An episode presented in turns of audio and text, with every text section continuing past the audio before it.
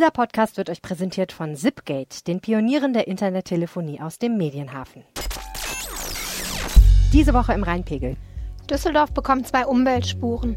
Damit sollen Dieselfahrverbote vermieden werden. Kann das klappen? Der Oberbürgermeister war joggen und regt sich jetzt über den Müll in der Stadt auf. Laura hat seinen Brandbrief an die Avista gelesen. Und Helene war diese Woche als Gerichtsreporterin unterwegs. Ein spannender Job. Sie erzählt uns, wie es so gewesen ist. Mein Name ist Helene Pawlitzki und mit mir im Studio ist Laura Ime. Ihr hört Folge Nummer 35 dieses Podcasts und der Rhein steht bei 2,73 Meter. Rheinpegel. Der Düsseldorf-Podcast der Rheinischen Post.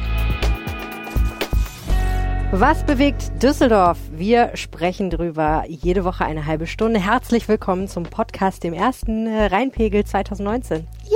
Yay! Yay! Und äh, Anne Lieb kann diese Woche leider nicht hier sein, aber dafür habe ich eine sehr kompetente Kollegin eingeladen, nämlich Laura Ime, ihres Zeichens ebenfalls Kommunalpolitik-Expertin aus der Düsseldorfer Lokalredaktion. Ich gebe mir zumindest Mühe. Ja, manchmal siehst du sogar richtig professionell dabei aus.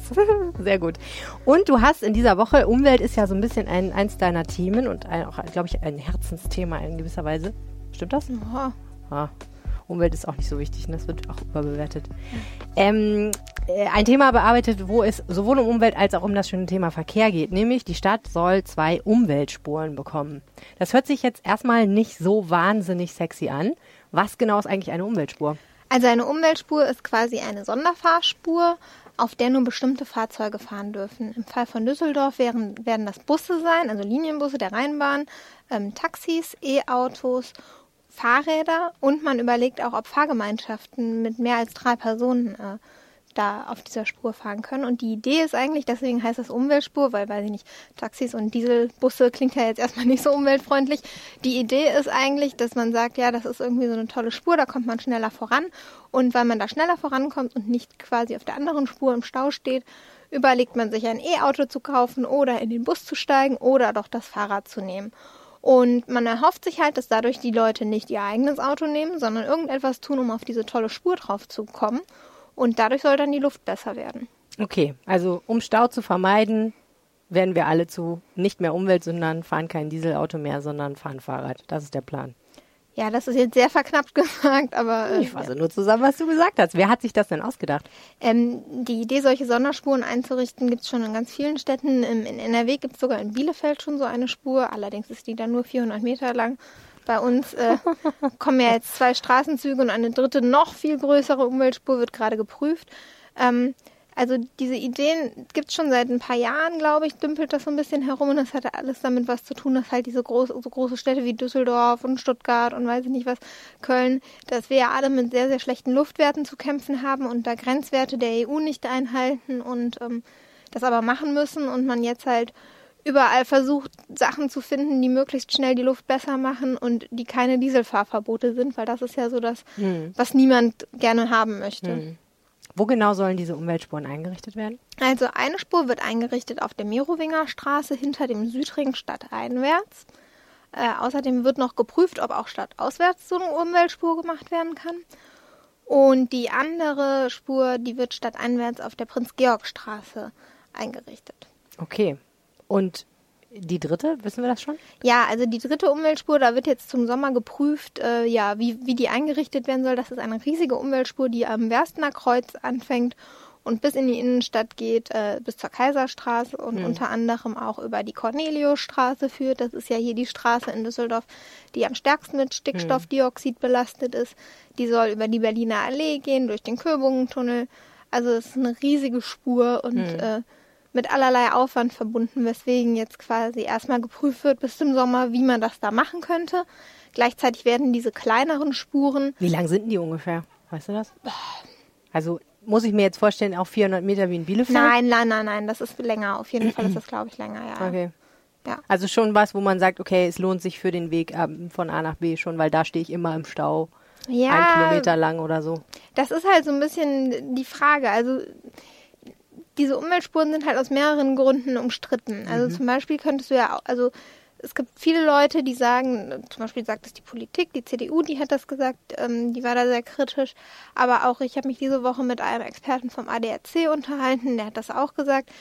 Die Frage ist halt, ähm, erstens wird der Stau nicht eigentlich schlimmer, weil du den normalen Autos, sag ich mal, eine Spur wegnimmst. Ja. Und Würde Sinn machen, ne? Weil die Autos, die, also zumindest für die Anfangsphase, wo dieser pädagogische Effekt noch nicht funktioniert, oder? Ich kaufe Ja. mir nicht sofort ein Fahrrad und steige außer, außer du würdest halt jetzt wirklich sicherstellen können, dass du so super schnell mit dem Bus jetzt auf einmal bist, der nämlich jetzt plötzlich nicht mehr in dem Stau steht, dass du sagst, pass auf, dann lasse ich mein Auto ganz zu Hause. Hm. Da gibt es aber zwei Probleme. Erstens, äh, ist, die, ist das Rheinbahnnetz, das haben wir auch immer wieder als Thema hier in diesem Podcast, das ist nicht so gut, dass Hm. alle Leute auf Bus und Bahn umsteigen.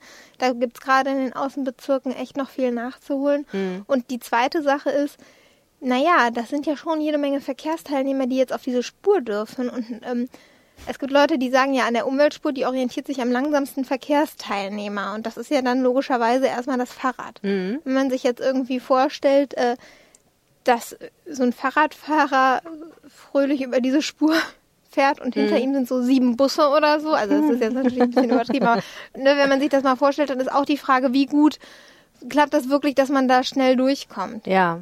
Und das dritte, Ich meine, als Fahrradfahrer funktioniert das auf jeden Fall. Aber ja, der für will Fahrradfahrer ist es super. Ähm, aber das, das dritte Problem ist halt, dass wenn ich jetzt Autofahrer bin und dann gucke ich mir das vielleicht zwei Tage an bei der Umweltspur und sage, pass auf, ich komme jetzt hier überhaupt nicht mehr voran. Ja, dann nehme ich halt eine andere Fahr Spur, also nehme ich einfach eine Hm. Parallelstraße. Ne? Und äh, da gibt es auch die große Angst jetzt gerade bei der Merowinger Straße. Die liegt nicht so weit von der Corneliusstraße entfernt, Mhm. wo ja genau hingeschaut wird, wie die Luftwerte sind. Und wenn ich dann natürlich sage, ja, dann fahre ich über die Corneliusstraße, dann die Werte noch schlechter. mit den Werten noch schlechter. Genau. Andererseits ist die Corneliusstraße ja auch ständig voll mit Stau. Ja. Also Insofern- das wird ja dann eher noch schlimmer, weil Heftig. je länger du im Stau stehst, desto länger Ja. schießt dein Auto Abgas, Abgase in die Luft und Ja. Ja. Also ich glaube, mein Problem ist tatsächlich damit, dass das irgendwie so, ein, so einen erzieherischen Effekt haben soll, von dem ich mir nicht so sicher bin, ob der so funktioniert. Ne? Also das ist ja ein frommer Wunsch. Auf der einen Seite ist es schön zu sagen, ich will, dass Fahrradfahrer klarer vorankommen. Wobei ich mich dann auch ehrlich gesagt frage, warum gibt es eigentlich keinen Fahrradweg? Dann bräuchte man ja gar keine Umweltspur. ja. Ja, wäre mal schön. Ich habe äh, jetzt gerade wieder mit jemandem gesprochen, äh, einem Interviewpartner, der, ähm, äh, den ich gefragt habe, was sind denn noch so die Themen, die Sie bewegen? Und da hat er gesagt, dass ich mich jeden Morgen fast umbringen lassen muss, wenn ich mit dem Fahrrad zur Arbeit fahre.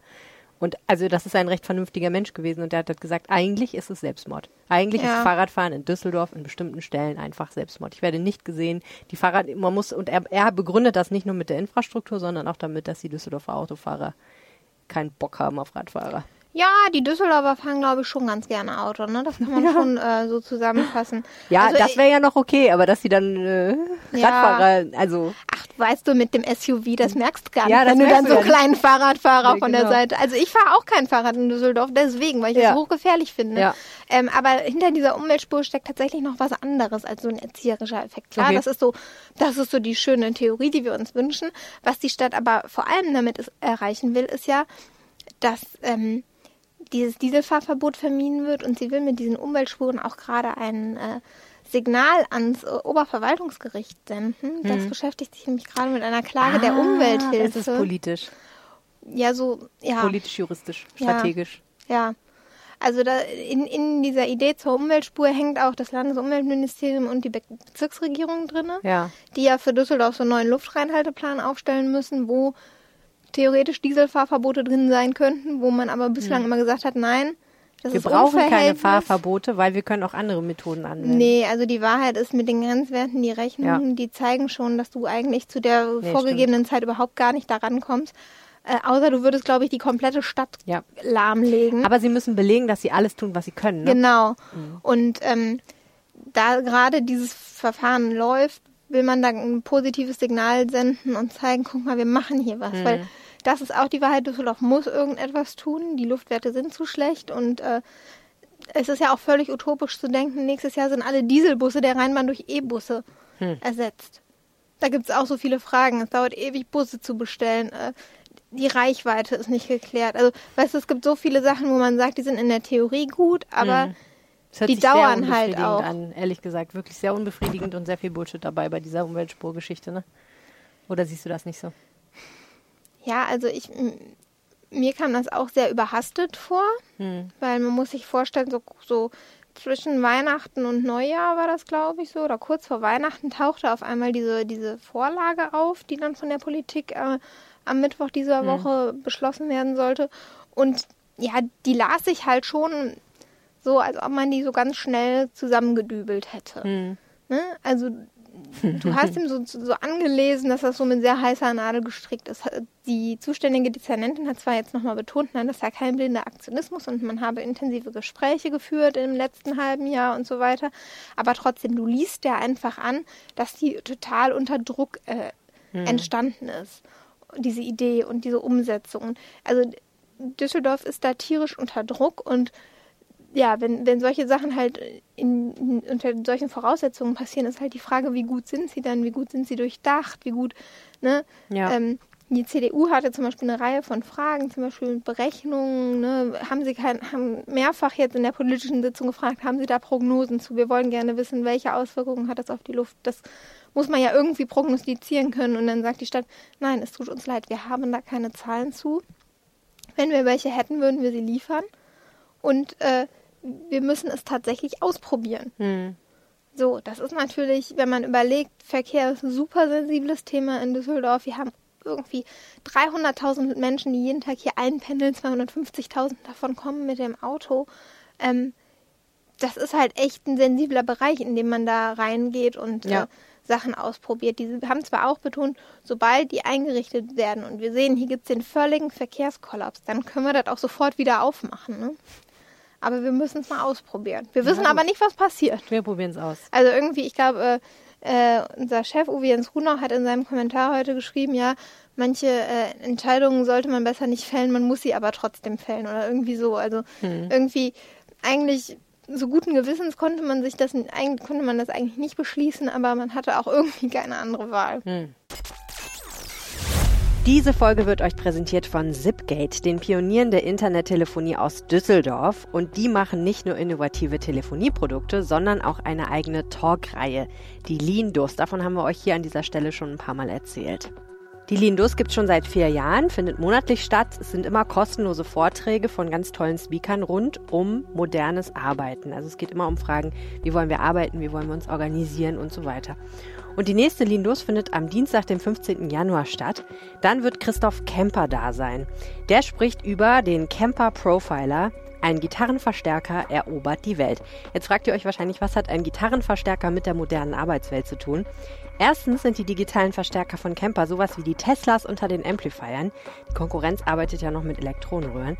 Und zweitens ist die Firma Kemper total interessant. Christoph wird erzählen, wie der Laden vor 22 Jahren als Startup im Ruhrgebiet gegründet wurde und wie aus Zufall Tugenden entstanden sind, die bis heute zur Firmenpolitik gehören.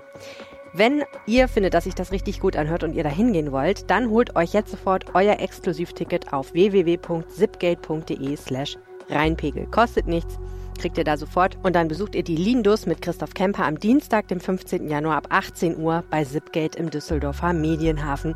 Tickets unter www.sipgate.de slash reinpegel. Reden wir mal über einen Mann, der seines Zeichens sehr gern Fahrrad fährt, zumindest sagt er das, und offensichtlich auch ganz gerne mal laufen geht. Wir haben ihn ja auch schon bei mehreren Marathons gesehen, unseren Oberbürgermeister Thomas Geisel. Der hat wie viele Menschen, glaube ich, ich persönlich gehöre nicht dazu, aber du, weiß ich nicht, hat äh, die Pause äh, über die Feiertage offenbar zum Joggen genutzt. Ja, ich nutze meine Pausen regelmäßig zum Joggen. Man nennt mich auch Sportlaura. Ja, Ich mache Sporty Speis. Ich bin eigentlich immer in Bewegung. Ja, ich benutze meine Pausen zum Essen. Wahrscheinlich habe ich, äh, während der OB gejoggt ist, habe ich wahrscheinlich irgendwo auf einem Sofa gelegen Ja. und irgendwelche Kekse. Ja, ich auch. Chips. Oh, ja, Anyway. Kennst du das übrigens, wenn man Chips äh, auf isst? Das muss ich jetzt kurz fragen. Ja. Wenn du so eine ganze Tüte Chips auf isst und dann hast du danach so ein, wie so ein Kater, so ein schlechtes Gewissen. Weißt du, was Als komisch ob ist? du so im Rausch bist und dann wachst du Ja. auf und dann ist die Chipstüte leer und du denkst, oh Nee, mein das, Gott, was nee, habe ich jetzt nee, das getan? passiert mir. Ich mache das sehr bewusst, aber äh, mir, ist, mir ist aufgefallen, früher konnte ich ohne Probleme eine Tüte Chips essen. Es war kein Ding. Habe ich auch jeden Tag gemacht. So. Also wirklich ohne Scheiß. Als Schülerin bin ich immer losgegangen. Es gab damals noch, ich bin da, ich bin ja in, in der Ex, äh, nicht mehr vorhandenen DDR sozusagen, äh, dann viele Jahre habe ich gelebt, also im Osten. Und da gab es damals noch für 69 Pfennig eine Tüte Chips, die billigsten Chips, kostet 69 Pfennig am Anfang. Das wurde dann schnell teurer, aber das musst du dir mal vorstellen, ne? Das ist- 70 Pfennig, 35 Cent, liebe Freunde. Und ich habe mir jeden Tag nach der Schule so eine Tüte billig äh, Paprika-Chips gekauft und habe die gegessen und es war nie ein Problem. Und jetzt, so ungefähr seit fünf Jahren, merke ich, dass wenn ich so ich würde sagen, 82 Prozent der Chipstüte aufgegessen, also des Inhalts leer gegessen habe, wird mir langsam schlecht. Und dann, dann ist das Problem, du weißt, dir ist eigentlich schlecht. Aber du solltest nicht nicht weiter essen. Dein Körper sagt offen, offensiv Nein dazu. Es ist aber extrem schwer, so eine fast aufgegessene Chipstüte zur Seite zu legen. Es macht auch keinen Sinn. Ist ja auch schade. Ist auch eine total bescheuerte Menge, um aufzuheben. Also kann man sie entweder wegschmeißen, aber ich kann ja nichts wegschmeißen. Oder man kann sie aufessen, dann ist einem schlecht. Oder man packt sie ins Regal, aber dann geht man vielleicht nach 20 Minuten wieder hin. Ich möchte das nicht weiter ausführen, Dafür habe ich geheiratet, mein Mann isst alles auf. Ja, ja, ja. Nee, mein Mann mag keine Reste essen. Ja, Er will nur, die- er will die ganze Tüte essen. Der macht das. Egal. Mann wird von das, Resten jetzt, das geht jetzt zu weit. Das wird, ja. Ja. Wir sind zu weit ins Persönliche Der- der Wir waren beim, beim Persönlichen des Oberbürgermeisters. Der hat sicherlich Er keine Chipstüte Er hat keine gegessen. Chipstüte gegessen, sondern stattdessen war er ein braver Junge und ist an Neujahr joggen gegangen. Das wissen wir deswegen, weil es Fotos gibt, die dokumentieren, dass an Neujahr oder am 2. Januar, da bin ich mir Ja, auch gar noch nicht ein bisschen sicher, weiter. noch ein bisschen 6., weiter. 7. Januar. So. Jedenfalls in den ersten Januartagen noch sehr lange Müll, der offensichtlich von Silvester stammte, in der Gegend rumstand. Und das erzürnte den Oberbürgermeister gar sehr, woraufhin er, was tat Laura? Er hat sein Smartphone gezückt und die unreinlichen Stellen dokumentiert und dann eine nicht ganz so freundliche E-Mail an den Chef der Avista, das ist ja der äh, örtliche Entsorger hier geschrieben, äh, in, ja, in der er sich ärgert, dass mehrere Tage nach Silvester halt noch Knaller und Sektflaschenreste zu finden sind und äh, ja, besonders geärgert hat er sich über ja, vermüllte und verwahrloste, wie er es nannte, Containerstandorte, ähm, mit wo dann Sperrmüll steht und so weiter. Also die Bilder, die er gemacht hat, die sind tatsächlich beeindruckend. ähm, Im negativen Sinne, ja. und ja, also wo du echt denkst, meine Güte, wie kann man so bescheuert sein und sowas an einen Container stellen? Ähm, und er hat der Ver äh, Avista relativ heftige Vorwürfe gemacht. Er hat gesagt, er hat es, äh, es entstünde der Eindruck, dass, äh, dass Profite zulasten der Servicequalität erwirtschaftet würden. Und Also ähm, sprich, die Avista macht Gewinn, aber steckt die, äh, nicht wenigstens Teile dieses Gewinns wieder da rein, die Maßnahmen zu Genau. verbessern, damit es sauberer in der Genau. Stadt ist. Also die Avista verdient ja zum Beispiel Geld daran, dass sie äh, durch die Müllverbrennung oder so, da, da verdient die halt Geld dran. Und er sagt, meine Güte, wenn ihr so viel Geld quasi verdient, dann könnt ihr auch noch dreimal Hm. mehr rausfahren. Okay. Genau. Tja. Und hat die Avista schon geantwortet? Nee, die Avista sagt mir einfach mal gar nichts dazu.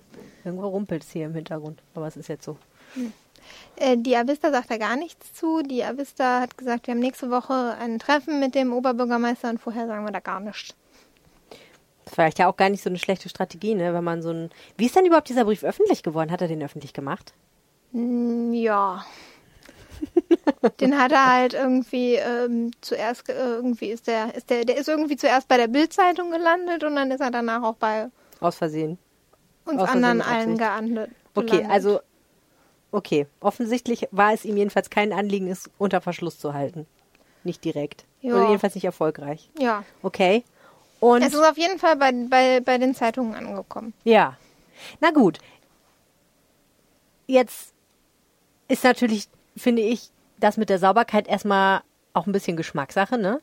Also, es gibt ja Leute, die finden zum Beispiel auch äh, verwilderte Grünstreifen gehören nicht in ein sauberes Stadtbild. Da hatten wir schon mal die Diskussion letztes Jahr darüber, dass es vielleicht doch nicht so eine gute Idee ist, alles immer kalt zu rasieren, weil es vielleicht doch gut ist, wenn es irgendwo noch mal wilde Pflanzen gibt und so.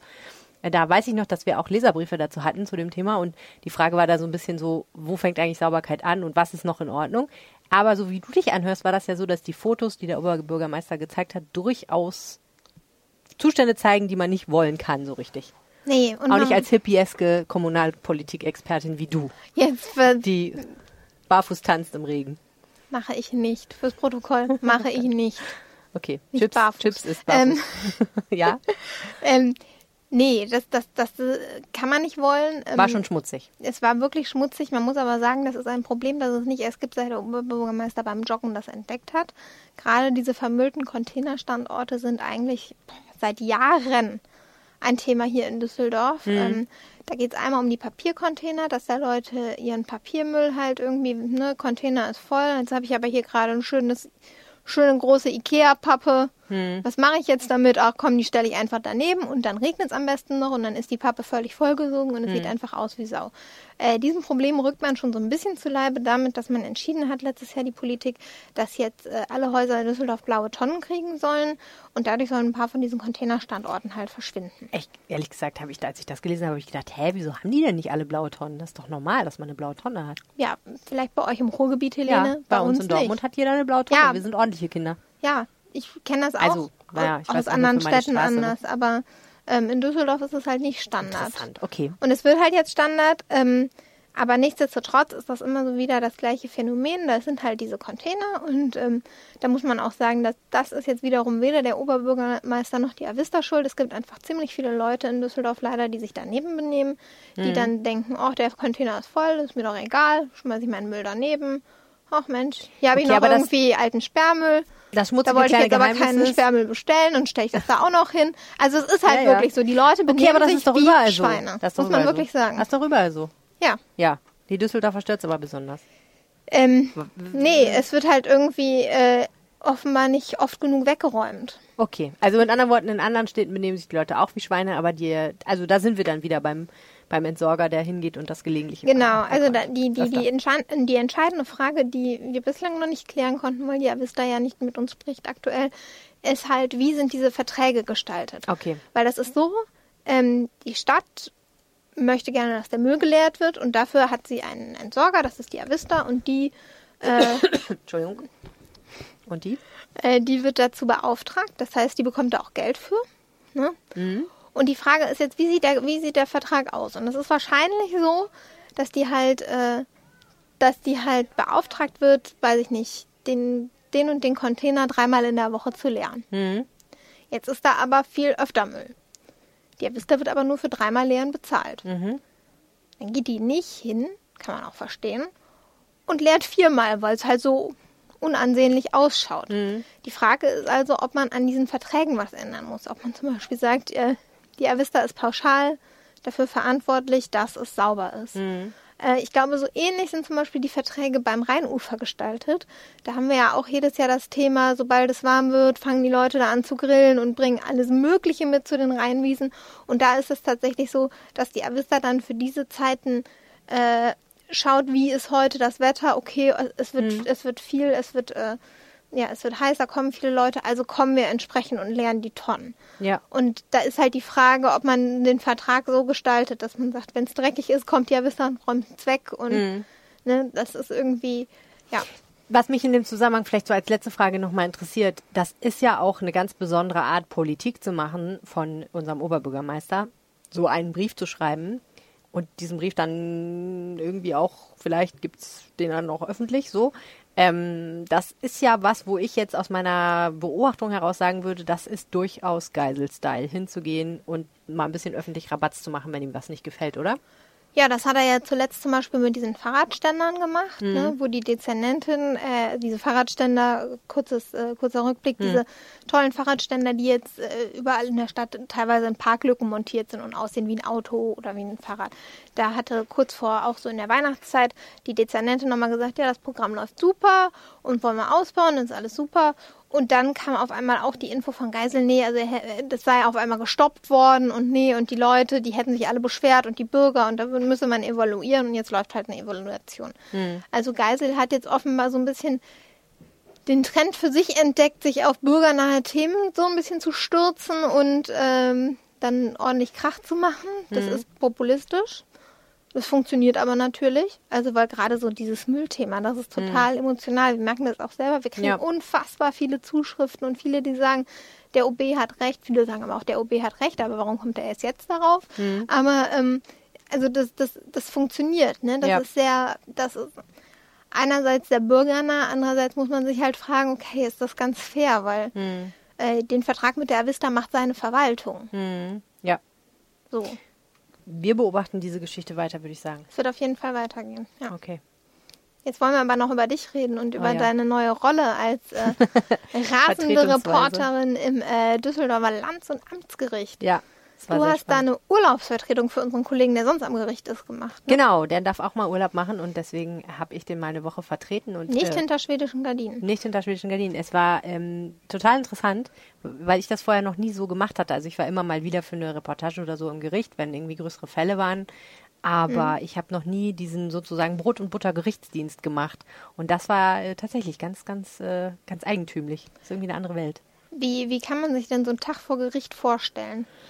Also das, was mich am meisten überrascht hat, ist, wie wenig vorausplanbar das in gewisser Weise ist, weil ähm, es gibt zwar, also es gibt erstmal das Landes- und Amtsgericht sind in einem Gebäude und ähm, da sind halt lauter Sitzungssäle und in jedem Sitzungssaal sitzt ein Richter und handelt da, verhandelt da seine Fälle. Das heißt, ne, die Leute entweder Zivilfälle oder Strafrechtsfälle und dann kommen die Anwälte mit ihren Mandanten und die Staatsanwälte sitzen dann da rum und so, ne? Und dann wird da eben fröhlich vor sich hin verhandelt, geht um 9 Uhr los. Und es gibt zwar jeden Monat oder jeder, irgendwie alle dreiviertel Jahr wird irgendwie für jeden Monat eine Gerichtsvorschau oder so veröffentlicht, wo dann halt irgendwie drin steht, das sind übrigens diese Woche die besonders spannenden Fälle, die wahrscheinlich auf jeden Fall für die Presse interessant sein könnten. Da sind dann auch schon Angaben gemacht, wann es losgeht und worum es da genau geht und wie alt die Leute sind, die da vor Gericht stehen und so weiter und so fort, sodass sich die Presse darauf ein bisschen vorbereiten kann. Aber die anderen Sachen, die da so laufen, die findet man eigentlich nicht so richtig raus. Also man kann natürlich äh, den Pressesprecher oder die Pressesprecherin des Gerichts anrufen, aber die haben auch nicht so viel Lust, sich irgendwie durch sämtliche Akten zu wühlen. Das haben die ja auch schon gemacht und haben die Gerichtsvorschau geschrieben und das sind der Ansicht, das sind die spannendsten Fälle. Also muss man notgedrungen da einfach hinstiefeln und reingehen in diese Gerichtssäle und kurz bevor es losgeht, hoffen, dass einem der Richter oder und der Staatsanwalt vielleicht ganz kurz erklärt, worum es heute geht. Also ne, da sind dann pro Tag vielleicht drei oder vier Sachen terminiert. 9 Uhr, 10 Uhr, 11 Uhr, 12 Uhr, sowas. Und dann sagt man, okay, äh, können Sie mir kurz sagen, worum es heute so geht. Und wenn dann was dabei ist, wo man so sagt, okay, die Straftat klingt interessant, ne? also Tötungsdelikte sind natürlich interessant, Raub ist auch noch ganz spannend, können auch Betrugsfälle sein oder was weiß ich, dann kann man halt wiederkommen sich da reinsetzen sich das anhören. Ja, und äh, manchmal hat man Glück und manchmal hat man nicht so viel Glück. Je nachdem. Aber es ist so ein ziemlich äh, free-floating System. Ist auch so ein eigener Kosmos, Total. ich. Ne? ja. ja, du warst ja auch schon im Gericht, du weißt das ja auch, aber ja, Ja. mega. Auf Ich muss Fall. sagen, dass mich das auch schon in Teilen immer überfordert hat. Auch so, wenn du, also erstmal, also ich finde es auch einfach ultra einschüchternd. Erstmal im ersten Augenblick, wenn du Ja. dann in diesen Raum gehst und dann sitzt da der, der Richter und die sind alle so schick in ihren Roben und so, äh, ja, was wird denn hier so verhandelt? Ne? Also ich finde, es ist im ersten Moment schon Ja. sehr beeindruckend. Ja. Und ähm, äh, es ist ja auch tatsächlich eine logistische Herausforderung. Ne? Was macht man denn dann, wenn zwei spannende Fälle gleichzeitig sind? Also erstmal muss ich sagen, habe ich mich irgendwie relativ nach so zwei Paniktagen habe ich mich dann von dem Gedanken verabschiedet, alles mitzunehmen, weil da gibt's einfach auch mehr Sachen, die man als man machen kann, die man machen könnte. Und äh, man muss ja auch sagen, man kann ja auch aus einer Sache, die erstmal klein ist, eine total gute Geschichte machen. Also wenn es nur ein Diebstahl in Anführungsstrichen war, aber dahinter steht ein total menschliches Schicksal. Und das ist ja das Schöne eigentlich an Gerichtsverhandlungen, dass es dem Richter ja in der Regel auch darauf ankommt, ein Bild vom Angeklagten zu bekommen. Also es wird ja nicht nur gesagt, waren sie es, waren sie es nicht, alles klar, fertig, sondern wenn der Typ es möglicherweise war oder auch nicht war und es wird halt verhandelt, dann wird ja auch geguckt, was ist das für ein Mensch, wo ist der geboren, wie ist der zur Schule gegangen, was hat der für eine Schulausbildung, was hat der für eine Berufsausbildung, hat der mal Drogen genommen, was für Freunde hatte der. Also da wird ja oft wirklich eine Lebensgeschichte erzählt. Und deswegen finde ich, kann man eben auch aus kleinen Fällen eine super schöne Geschichte machen. Da steckt oft viel drin. Ähm, ich habe dann aber irgendwann gedacht, okay, also erstens, du kannst nicht an zwei Orten gleichzeitig sein. Das heißt, wenn es zwei interessante Fälle gibt, musst du dich halt einfach entscheiden. Und da du vorher nicht mehr weißt als den Namen des Angeklagten und vielleicht noch zwei Details maximal, muss das, also ist das ganz oft dann einfach so, wie es ist. Ähm, es gibt Fälle, in denen man sich mit Kollegen vielleicht absprechen kann. Also da sind ja noch mehr Gerichtsreporter als nur ich gewesen und ähm, unter Umständen kann man auch sagen, okay, pass auf, es sind zwei spannende Sachen, ich gehe da rein, du gehst da rein, wir können ja hinterher mal reden. Oder ähm, wenn man mal was verpasst hat, irgendwie den Anfang von was verpasst hat, dann sagen die einem natürlich auch irgendwie, wenn man sagt, wie alt ist denn der Angeklagte, dann würden die einem das auch normalerweise verraten, glaube ich. Also da gibt es schon ein gewisses Maß an Zusammenarbeit. Und den Rest der Zeit muss ich einfach sagen, hat mir das tatsächlich eigentlich am Schluss am besten gefallen, dass man nie weiß, was auf einen zukommt. Es kann sein, dass du dich in was reinsetzt, was mega spannend klang und es ist dann super langweilig. Es kommt halt auch total auf die Verfahrensführung an. Es kann sein, dass du in was reingehst und total überrascht bist. Also heute zum Beispiel ähm, habe ich per Zufall eigentlich einen Namen wiedererkannt auf dieser äh, Tafel der, der Termine, die da stand, äh, den Namen eines Künstlers, den wir neulich auch, über den wir neulich auch ähm, ausführlich berichtet haben. Der wird jetzt verklagt, weil er Miete von seinem Atelier nicht bezahlt hat. Und das ist natürlich total spannend und da bin ich dann halt hingegangen und habe mit dem geredet, ne? weil der, der wollte dann auch mit mir reden, das war auch okay. Also das ist natürlich cool, wenn du dann auf einmal so eine Geschichte findest, wo du denkst, okay, heute Morgen um neun wusste ich noch gar nicht, was ich heute mache und um 11.30 Uhr habe ich eine gute Geschichte im Blog. Das ist natürlich ganz anders, als wir oft arbeiten, wo wir einfach wissen, wir kümmern uns an dem Tag um die Geschichte, recherchieren das zusammen und dann schreiben wir es. Ja. So, das fand ich schon sehr, sehr cool. Hat Spaß gemacht, auf jeden Fall. Und ich kann nur jedem empfehlen, ähm, Verhandlungen sind öffentlich. Jeder Mensch kann ins Gericht gehen, wenn man mal nichts zu tun hat vormittags. Es ist besser als Kino. Also sich einfach Ja. da reinzusetzen, einfach eine Strafsache sich rauszusuchen. Wenn man Glück hat, Schwurgericht oder Schöffengericht, das sind dann eben die wirklich großen Fälle, einfach auf den Terminplan zu gucken, wenn es öffentlich ist, kann man sich da einfach reinsetzen, muss keinem, ist keinem Rechenschaft schuldig in irgendeiner Form und äh, hört wahnsinnig spannende Geschichten. Also und lernt, glaube ich, auch sehr viel darüber, wie das Leben funktioniert. Ich muss auch sagen, ich finde, also ich, ich kann da, ich kann deine Euphorie in Teilen teilen. Ich glaube, für mich wäre das jetzt auf Dauer nichts, aber äh, ich weiß auch noch, das war mal irgendwie, da war ich mal in so einem kuriosen Fall, da, da habe ich mich eigentlich eher in den Saal reingesetzt, weil ich äh, am Fall danach interessiert war und äh, habe dann noch so einem anderen Fall zugehört und das war auch kurios. Das waren so zwei reiche Söhnchen und die oder drei reiche Söhnchen und die hatten im Suff einen Penis auf ein Polizeiauto geritzt. Also Wie man es halt macht. Macht man sowieso nicht mit dem einritzen Polizeiauto am Wolkerstern, ist auch doppelt bescheuert. Und sind sofort erwischt worden. Äh, natürlich. Und ähm, das waren halt so reiche Söhnchen, das hast du gemerkt, weil der Anwalt, der die verteidigt hat, das war so ein ganz berühmter, der sonst so echt krasse Fälle macht und die waren dann halt angeklagt. und dann war auch der, dann war auch der dritte nicht da, weil äh, dann musste der Verteidiger das auch noch erklären, meinte, ja, meinem Mandanten tut's total leid, aber der hatte halt Karten für so ein Festival Rock am Ring. Ich habe mir sagen lassen, die waren mega teuer, die Karten, deswegen kann der heute halt nicht hier sein. Und das ganze Gericht guckt die nur so an. Ja. Du hast gemerkt, diesem Verteidiger ist das gerade auch sehr peinlich. Ja. Und dann haben die noch zu dem dritten Jungen gesagt, ja, und du hast Schmiere gestanden oder was? Und er so, ja, war ziemlich dumm, ne? Und ich so, ja, was? Also es war so halb lustig, halb ernst Ja. und irgendwie so kurios. Das ist irgendwie, wie du sagst, man wird total gut auch zum Teil da Ja, das unterhalten. muss man ehrlich sagen. Ja. Das war der Reinpegel für diese Woche. Vielen, vielen Dank fürs Zuhören. Wenn ihr uns irgendwas erzählen wollt zum Thema, wie gut ihr diesen Podcast findet, dann gibt es ganz viele verschiedene Möglichkeiten, wie ihr das tun könnt. Und die Möglichkeit, die uns am liebsten ist, weil wir dann nämlich ähm, ja auch was von euch hören, ist, Ihr könnt uns auf den Anrufbeantworter sprechen. Wir haben einen Anrufbeantworter Rheinpegel ist eine ganz normale Festnetznummer, da könnt ihr anrufen. Aber Vorsicht, wenn ihr darauf sprecht, könnte es sein, dass ihr euch in der nächsten Folge des Aufwachers wieder hört. Also keine Telefonstreiche. Kein, oh, doch, auf jeden Oder- Fall. oder Klar. Ich möchte eigentlich wirklich auch mal wild beschimpft werden auf unserem Anrufbeantworter. Das passiert leider viel zu selten. Die Telefonnummer lautet 0211 für Düsseldorf 97634164 und die findet ihr selbstverständlich auch in der Beschreibung dieses Podcasts in eurer Podcast-App oder auf RP Online und könnt das machen.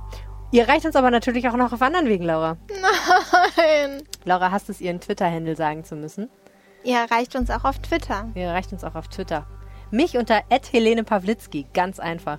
Und mich nicht ganz so einfach unter l-ime. Weißt du, was ich glaube? Wenn die Leute wissen, dass du dich mit H schreibst, I-H-M-E, dann ist, bist du einfacher zu erreichen als ich, weil keine Sau kriegt Pawlitzki auf Anhieb, richtig? Aber Ime verstehen die Leute auch voll oft nicht. Ja, okay. Komischerweise, obwohl es der einfachste. Nachname der Ich Welt verstehe auch nicht, ist. warum du nicht deinen Twitter-Handle mal änderst.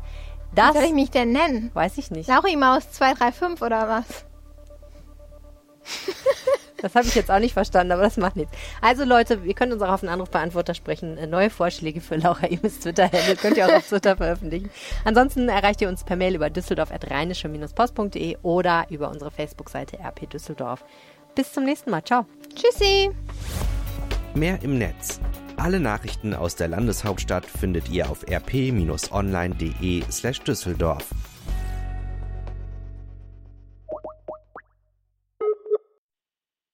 Hallo, hier ist Helene. Hallo, hier ist Arne. Ihr hört den Rheinpegel-Podcast und jetzt habt ihr den Anrufbeantworter des Rheinpegel-Podcasts erwischt. Wir freuen uns über alles, was ihr uns nach dem Piepton hinterlasst. Aber Vorsicht, es könnte passieren, dass wir eure Aufnahmen im Rheinpegel veröffentlichen.